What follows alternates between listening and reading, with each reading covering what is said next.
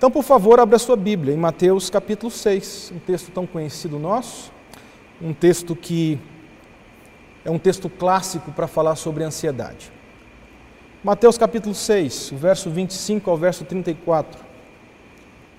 Por favor, acompanhem a leitura do texto. Por isso vos digo: não andeis ansiosos pela vossa vida quanto ao que haveis de comer ou beber, nem pelo vosso corpo quanto ao que haveis de vestir. Não é a vida mais do que o alimento e o corpo mais do que as vestes? Observai as aves do céu: não semeiam, não colhem, nem ajunta em celeiros, contudo o vosso Pai Celeste a sustenta. Porventura não valeis vós muito mais do que as aves? Qual de vós, por ansioso que esteja, pode acrescentar um côvado ao curso da sua vida? E por que andais ansiosos quanto ao vestuário? Considerai como crescem os lírios do campo. Eles não trabalham, não fiam. Contudo, vos afirmo que nem Salomão, em toda a sua glória, se vestiu como qualquer um deles. Ora, se Deus veste assim a erva do campo, que hoje existe, amanhã é lançada no forno, quanto mais a vós, outros homens de pequena fé. Porquanto, portanto, perdão, não vos inquieteis dizendo que comeremos, que beberemos, ou com que nos vestiremos? Porquanto os gentios é que procuram todas essas coisas, pois o vosso Pai Celeste sabe que necessitais de todas elas. Buscai, pois, em primeiro lugar o seu reino e a sua justiça, e todas estas coisas vos serão acrescentadas. Portanto, não vos inquieteis com o dia de amanhã, pois o amanhã trará os seus cuidados. Basta o dia o seu próprio mal. Vamos orar mais uma vez, vamos pedir a orientação do Senhor para esse momento. Senhor, a tua palavra é lida e rogamos que pela instrumentalidade do teu Espírito, o Senhor fale a nós. Fale ao meu coração, como pastor, como aquele que irá expor a palavra do Senhor e que também vivo dias de ansiedade, de inseguranças, de incertezas. Que a tua palavra também comunique a mim a verdade do Senhor, tanto quanto aos meus irmãos que estão me ouvindo, os meus amigos que estão nos ouvindo. Aquele que está com o coração aflito, coração carregado, com o coração entristecido. Que a tua palavra penetre o mais íntimo e profundo coração de cada ouvinte, nas suas peculiaridades. Que o Senhor, ó Deus, afague o coração apreensivo nessa noite. Nós oramos e rogamos para que o Senhor nos dê entendimento da tua palavra. Faça isso com a gente. Oramos assim no nome de Jesus. Amém. Essa semana eu estava lendo um artigo que mostrava as doenças que estão relacionadas ao Covid-19. E a depressão e a ansiedade são as que mais estão ligadas ao momento de pandemia que nós estamos vivendo. Uma recente pesquisa feita pela Universidade do Rio de Janeiro mostrou o aumento de depressão em 50%. 50%. E as pessoas que estão vivendo um momento de ansiedade pulou para mais de 80% das pessoas que estão vivendo nessa, nesse tempo de isolamento e de pandemia. E o coordenador dessa pesquisa, um médico chamado Alberto Filgueiras, ele considera que esse resultado é algo que deve nos levar à preocupação. E algo que confirma toda essa, essa pesquisa, essa estatística, é uma outra estatística. Eu não sei o, o que, se você sabe, mas algumas matérias estão dando conta a nós de que o consumo de ansiolíticos tem aumentado consideravelmente. Nos Estados Unidos, 34% a mais o consumo de ansiolíticos e o consumo de álcool tem aumentado de forma considerável. Essa semana eu estava em um dos mercados da nossa cidade fazendo compra e ao sair eu até comentei com a minha esposa o quanto eu fiquei impressionado com o número de pessoas comprando bebida alcoólica para esse tempo de isolamento. E eu fico pensando o que causa isso, o porquê do aumento de consumo de ansiolíticos e o que faz também as pessoas, mesmo em tempo de isolamento, consumirem tantas bebidas alcoólicas nesse momento. Se nós olharmos para a ansiedade e olharmos para suas causas, veremos que as causas desse surto chamado ansiedade são diversas. Eu poderia dizer que existem causas relacionadas à questão financeira. O empresário de grande porte, de médio porte ou de pequeno porte, ele não tem certeza se ao final do mês ele vai ter condições de pagar o, todos os seus encargos. E parece então que um efeito dominó acontece, porque o funcionário desse empresário também, por conta de saber a situação do seu patrão, não sabe se vai estar empregado no final do mês. Há uma questão não só ligada à questão financeira, mas também há uma questão ligado a um, uma causa familiar. E aqui eu estou pensando em causas para o aumento da ansiedade nos nossos dias, nos dias de pandemia. Eu penso que há uma relação econômica financeira, eu penso que sim, sem dúvidas. Mas também há uma relação familiar. Eu não sei se você tem vivido essa experiência, mas os pais agora, eles têm mais tempo de conviver com seus filhos. E agora os pais começam a observar mais de perto quem são seus filhos. Os pais agora têm condições de observar as fragilidades dos seus filhos. Os pais têm condições agora de observar as revoltas dos seus filhos. Os pais têm condições agora de avaliar a instabilidade emocional dos seus filhos. O marido, o marido tem mais tempo de ficar em casa. E com isso, ele agora tem condições de perceber que a sua família não era tudo aquilo que ele sempre pensava que era. Agora ele percebe que a sua esposa tem conflitos profundos do coração. Agora ele percebe que os seus filhos são filhos carentes, carentes de um pai que sempre clamava pela presença dele, mas ele sempre achava que estava tudo certo. Então, tudo isso, toda essa observação, todo esse olhar, toda essa essa percepção conduz também, e podemos dizer que isso também são causas para que as pessoas comecem a desenvolver aspectos de ansiedade. Eu ainda acho que existe um terceiro fator, dentre vários que existem por aí, que é o aspecto pessoal. Talvez antes nós não tínhamos tantas condições de avaliar a nossa vida. Nós não tínhamos por conta das agendas lotadas, nós não tínhamos por conta da correria do dia a dia, de pensar um pouco sobre a brevidade da vida, mas agora nós temos tempo. Agora nós temos tempo para pensar que o tempo está passando rápido. Agora nós temos tempo de pensar na nossa existência, nas nossas, nas nossas prioridades. Agora nós temos condições de ficar até mesmo desesperado em perceber que o tempo passou. Quando nós olhamos para os nossos filhos agora, para a nossa família dentro de casa, nós temos agora a percepção que gastamos muito tempo com prioridades equivocadas. E talvez essa, esse diagnóstico nos leva a um sentimento, a um sentimento de amargura, a um sentimento de remorso, há um, há um sentimento de culpa e também há um sentimento de ansiedade. Sabe, gente, todos esses fatores aqui nos conduzem ao mesmo caminho. Todos esses fatores, e aqui eu estou citando apenas alguns de muitos que existem, nos conduz apenas a um caminho, o caminho da depressão e ao caminho da ansiedade que tem nos escravizado. E eu queria falar um pouco sobre isso, até porque Jesus fala sobre isso diretamente ah, tocando nessa questão de ansiedade.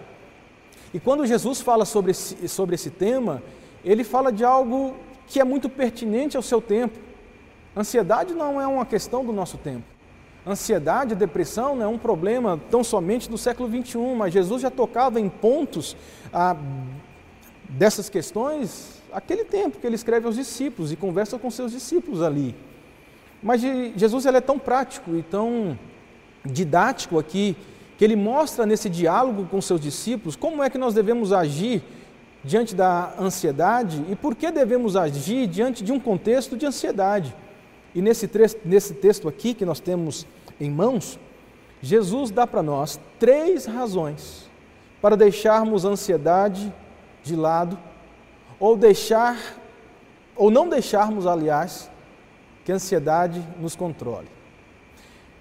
Deixa eu listar para você aqui, muito embora eu não vou, eu não vá nessa noite trabalhar as três razões, mas vou me deter apenas a uma razão por conta do tempo.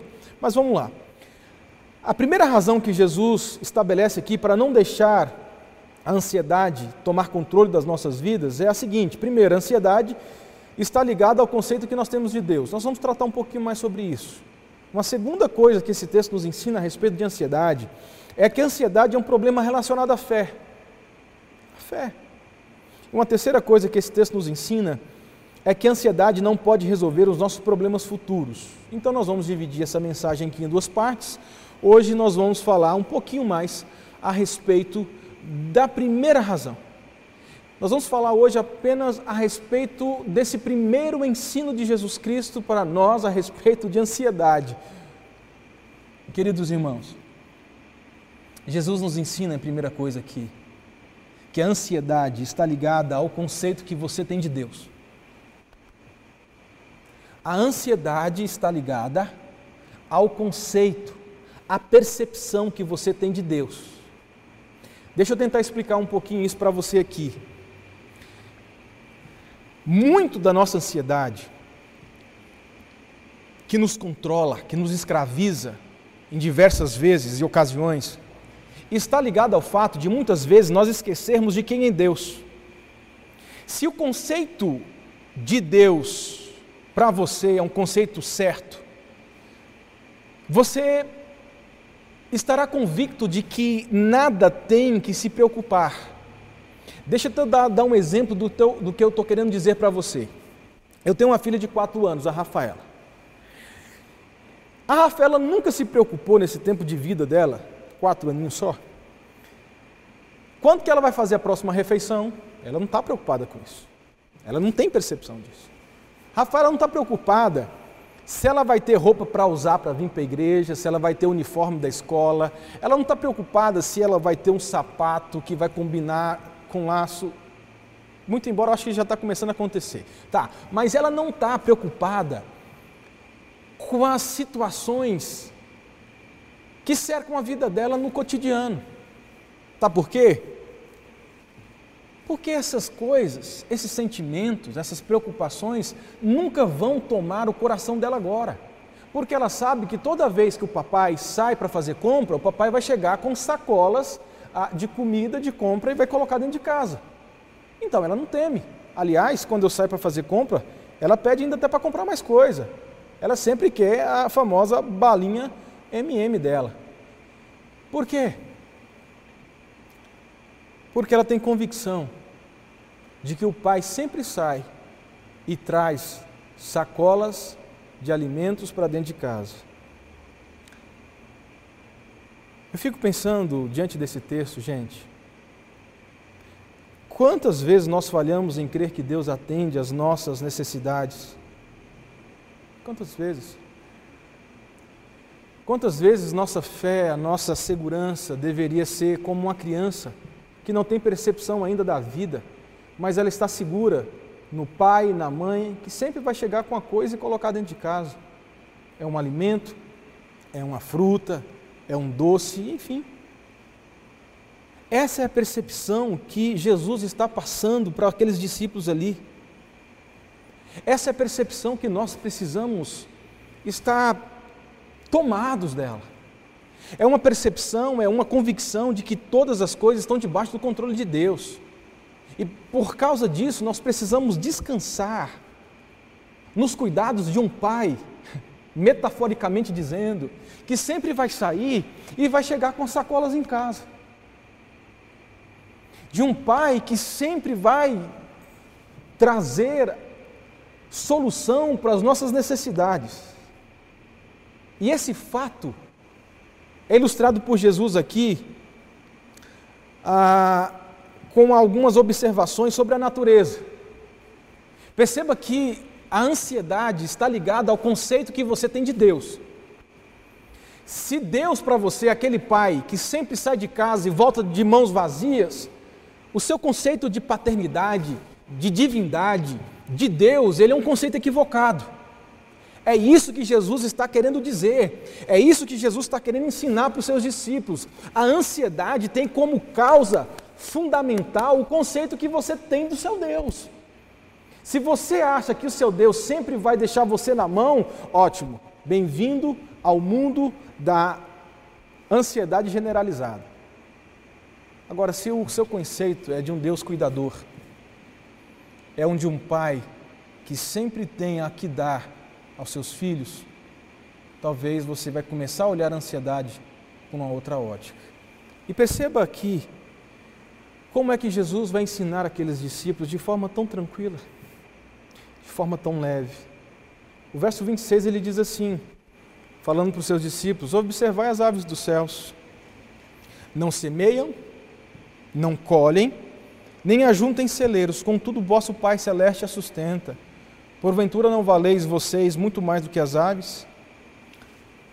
Tenta pintar um cenário aí na sua mente agora. O Senhor Jesus Cristo sentado no alto de um monte ali da Galileia, naquela região, observando um grupo de pássaros passar, até porque aquela parte do mar da Galileia era conhecida como uma rota ah, muito comum dos pássaros migradores né, naquele tempo. Então Jesus deseja que nós pensemos e observemos os pássaros.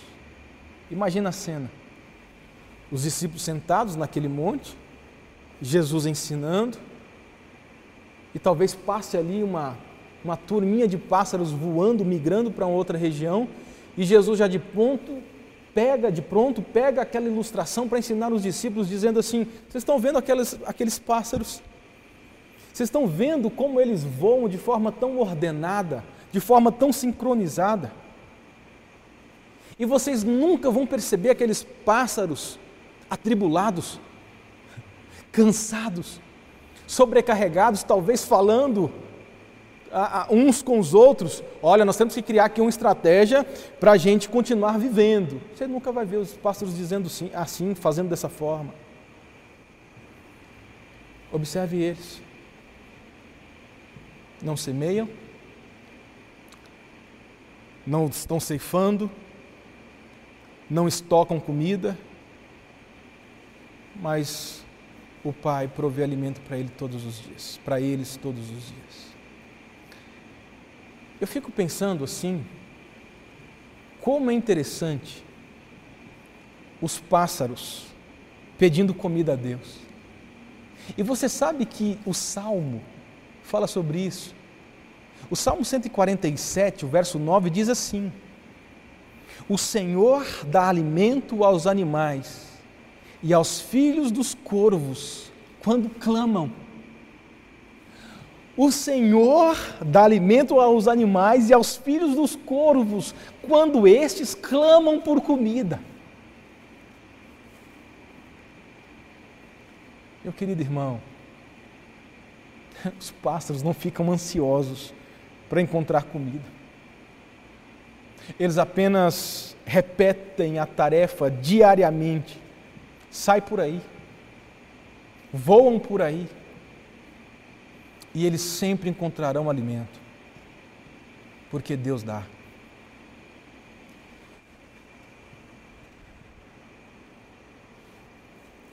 Eu fiquei pensando, refletindo essa semana na pergunta de Jesus Cristo. Eu convido você a refletir também. Aquela pergunta que Jesus faz aos discípulos, ele faz a você. Depois que Jesus ensina os seus discípulos, pegando como uma ilustração tão vívida como os pássaros, ele talvez depois que os pássaros tivessem voado, saído da vista dos discípulos, Jesus agora chama a atenção novamente deles, fazendo uma pergunta retórica, dizendo assim: será que vocês não valem muito mais do que esses pássaros que acabaram de passar sobrevoando as nossas cabeças? Será que vocês não valem muito mais do que aqueles pássaros? pergunta de Jesus tem uma resposta. Porque é uma resposta, porque é uma pergunta retórica. A resposta é sim. Meu querido irmão, nenhuma ave, nenhum pássaro, por mais belo que seja, ele foi criado à imagem de Deus como você. Nenhum. Nenhum pássaro foi criado tendo como destino eterno a morada celestial, mas você foi. Você foi. É isso que Jesus está querendo ensinar para aqueles discípulos e para você. A única coisa que distingue, nos distingue das outras coisas da criação, das outras obras da criação, é que nós fomos criados à imagem de Deus. Deus comunicou os seus atributos a nós, aqueles que são comunicáveis. E ele não fez isso com nenhuma outra coisa, senão com as pessoas que foram criados à sua imagem e semelhança. E é isso que Jesus está ensinando para os seus discípulos. Vocês valem muito mais do que os pássaros. E Jesus termina esse ensino dizendo assim: Se eu sustento eles todos os dias, por que eu não sustentaria vocês? Por que, que vocês continuam sofrendo antecipadamente? Por que, que vocês continuam sofrendo por coisas relacionadas ao futuro, eu cuido de vocês. E vocês lembram que isso era algo muito natural na vida dos discípulos. Você lembra da confusão que aconteceu quando Jesus falou que iria para o Pai? O tumulto do coração dos discípulos.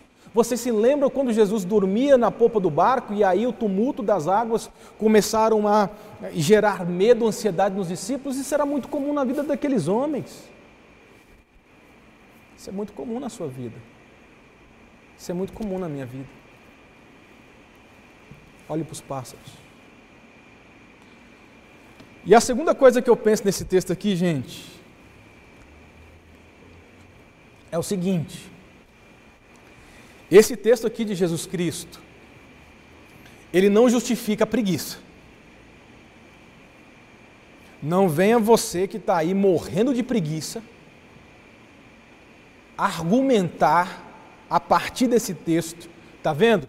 Já que Deus cuida da gente, vamos sentar e ver a banda passar. Jesus não está ensinando isso, preguiçoso. Ele não está ensinando isso. Jesus não vai mandar um anjo descer e botar comida na sua boca. Ele não vai fazer isso. Não vai. Então vamos voltar aqui para o exemplo do passarinho voando lá nas, nas montanhas da região da Galiléia.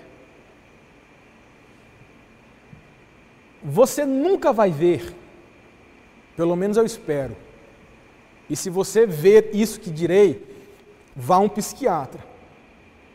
Você nunca verá um passarinho num galho de árvore com o bico aberto para cima, esperando minhoca cair do chão, do céu, desculpa. Não, você não vai ver isso. E tome cuidado se você ver isso. Por que, que você não vai ver isso? Porque minhocas não caem do céu.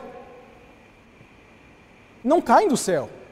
Deus alimenta os seus pássaros diariamente, mas eles precisam sair em busca do alimento todos os dias. Eles sempre estão ocupados à procura de insetos, de minhocas. Eles sempre estão ocupados cuidando do ninho. Eles sempre estão ocupados ensinando os filhotes a voarem. Eles sempre estão ocupados migrando de bandos, de região para região, em determinadas estações. Meu queridão, larga de preguiça. Não use isso aqui como um argumento para preguiça. Assim como Deus provê aos pássaros mediante o seu trabalho, assim também Deus proveu ao homem trabalho. Há uma segunda algum, um segundo ensinamento desse texto aqui. E o segundo ensinamento desse texto está relacionado ao questionamento de Jesus, que aponta para o fato de que a ansiedade não altera o curso da nossa existência. Deixa eu mostrar isso aqui, talvez com mais ênfase no texto, verso 27. Qual de vós, por ansioso que esteja, pode acrescentar um côvado ao curso da sua vida? Há muitas discussões em torno da tradução do termo côvado aqui. Eu gostei muito de uma tradução feita por um estudioso do, no Novo Testamento, perdão, que traduz da seguinte forma: Quem dentre vós, por mais ansioso que esteja, pode alongar a extensão da sua vida por um pouco que seja?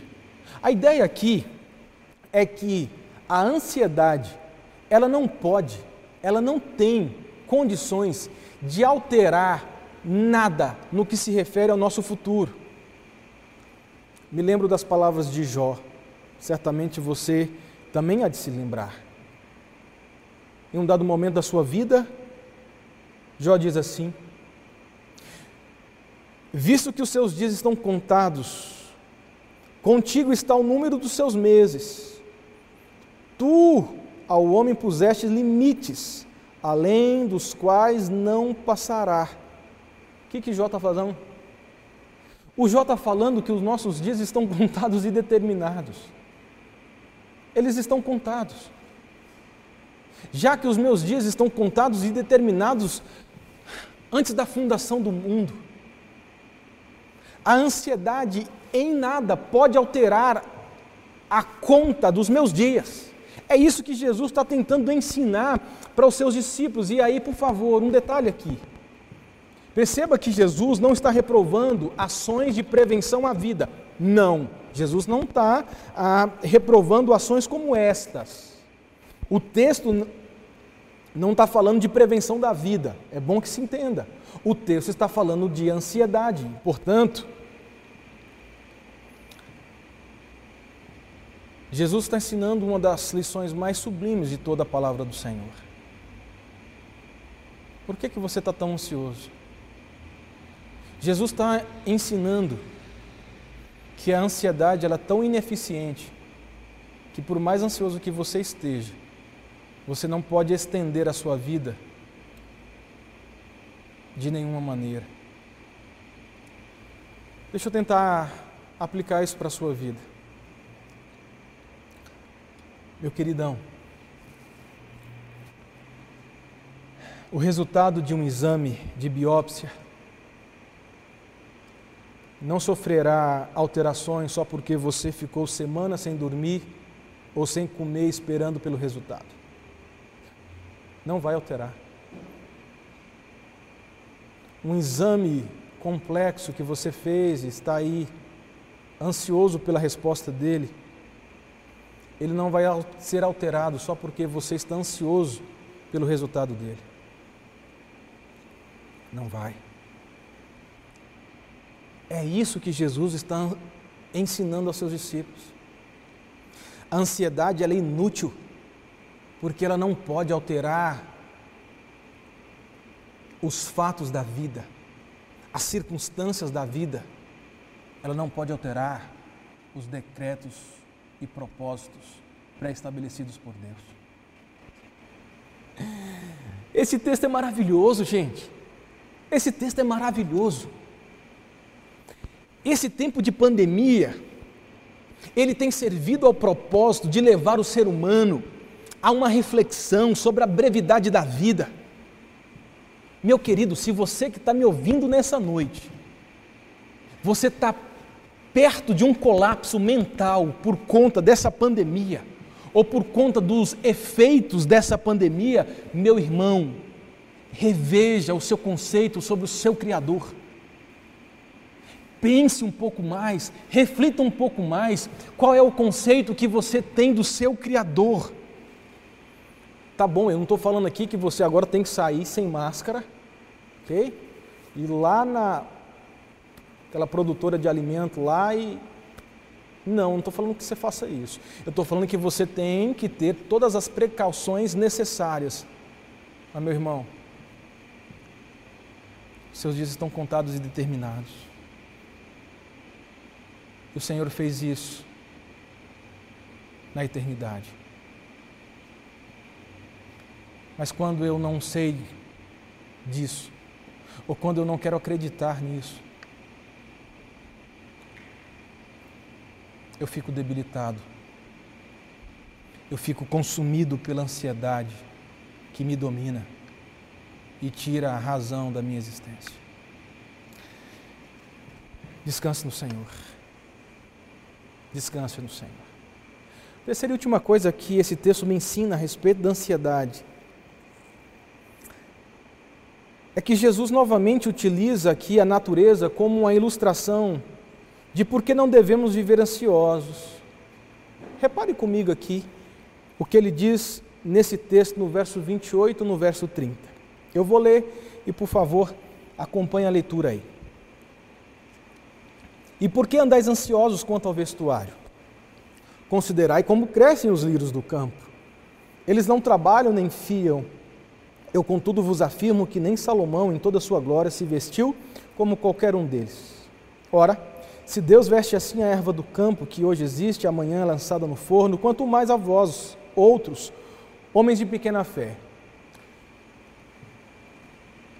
Eu fico pensando que os ensinos de Jesus dariam uma boa tese de doutorado sobre didática. Se você é da área do ensino, pense com carinho a respeito disso. Jesus ele é tão didático e ele usa tantas ferramentas do seu cotidiano, do seu dia a dia, para ilustrar verdades tão absolutas, tão verdadeiras e tão ah, recorrentes para aqueles seus discípulos.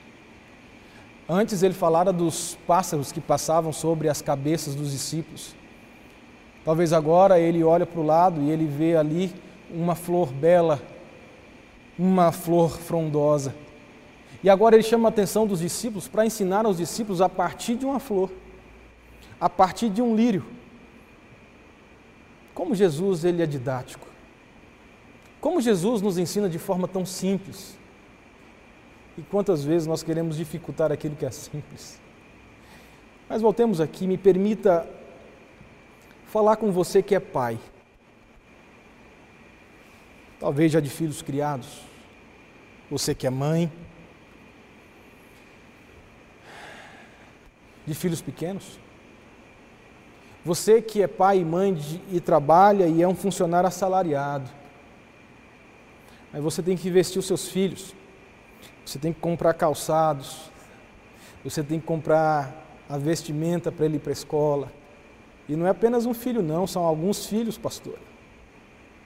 Há necessidades básicas. E quando muitas vezes colocamos aqui no caderno, na calculadora, falta no orçamento. Jesus faz um convite para você nessa noite. Observe as flores do campo.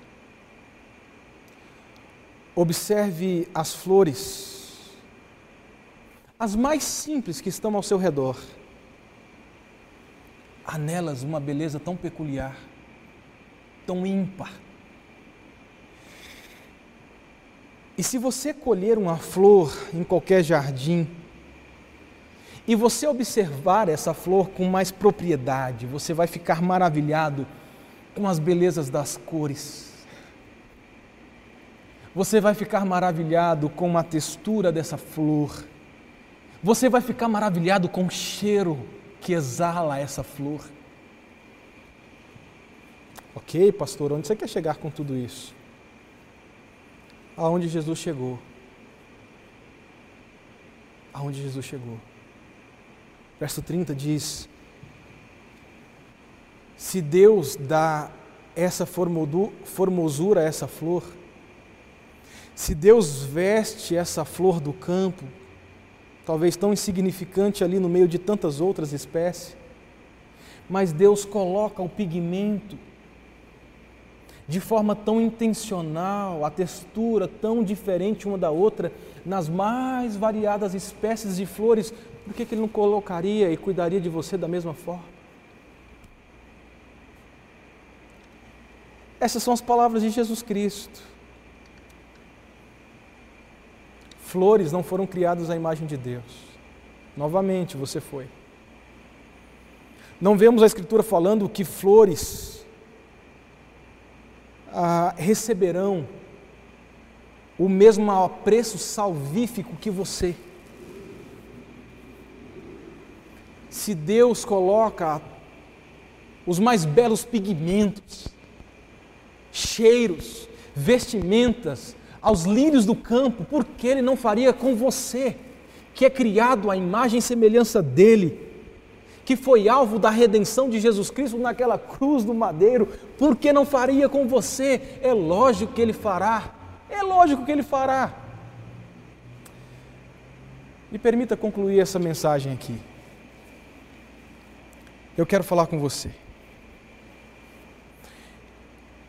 Eu quero não terminar isso hoje, porque faremos na próxima semana, mas eu queria terminar a mensagem agora. Queria terminar falando com você que está me ouvindo. Queria falar com você que é pai. E mais do que eu, você sabe, se você é pai de filhos já criados, certamente vocês compartilham da experiência de olhar para trás e vocês não saberem como fizeram para suprir as necessidades dos seus filhos. Você já não teve essa experiência? De você olhar para trás e você ver que no início foi tudo muito difícil. Provavelmente não tinha o salário que você tem hoje, não tinha a estabilidade que você tem hoje. E você olha para trás e você pensa assim: poxa vida, como que eu dei conta de criar esses meninos? Como eu dei conta de criar três meninos, dois meninos, quatro, cinco, de vestir todo, todos eles e vestir bem, de calçar todos eles. Como eu dei conta de cuidar da saúde de todos eles. Como eu dei conta de formar ou ajudar na formação de todos eles. Deus, como foi isso? Sabe como foi? Porque o Deus que coloca o alimento na boca do pássaro.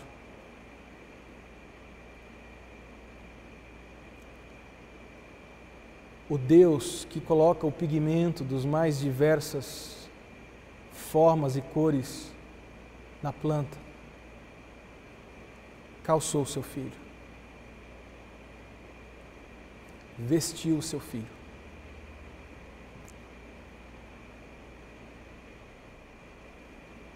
Deu o leite que ele precisava, te deu condições de ter um trabalho, um sustento, para pagar, a escola dele. O mesmo Deus. Sabe, gente? Às vezes o que nós precisamos no meio do tumulto, às vezes o que nós precisamos diante do caos. É parar e ouvir o som dos pássaros e contemplar mais de perto a beleza das flores. Talvez nos faça, nos falte isso. Talvez esse tempo de isolamento seja um tempo que Deus está te dando para isso. Acorde mais cedo. Vá para um lugar onde você vai conseguir ouvir as vozes alegres, os cantos dos pássaros. Aonde você vai conseguir sentar e admirar uma flor. E certamente a sua mente, o seu coração serão transbordados pela presença do Redentor que cuida de você. E permita terminar com um poema intitulado O Diálogo da Flor com o Pássaro. O poema diz o seguinte: Disse a flor silvestre ao pardal: Eu gostaria de saber realmente por que esses seres humanos ansiosos correm de lá para cá e se preocupam tanto assim. Disse o pardal à flor amiga. Creio que deve ser porque eles não têm um Pai celestial, como aquele que cuida de você e aquele que cuida de mim. Vamos orar.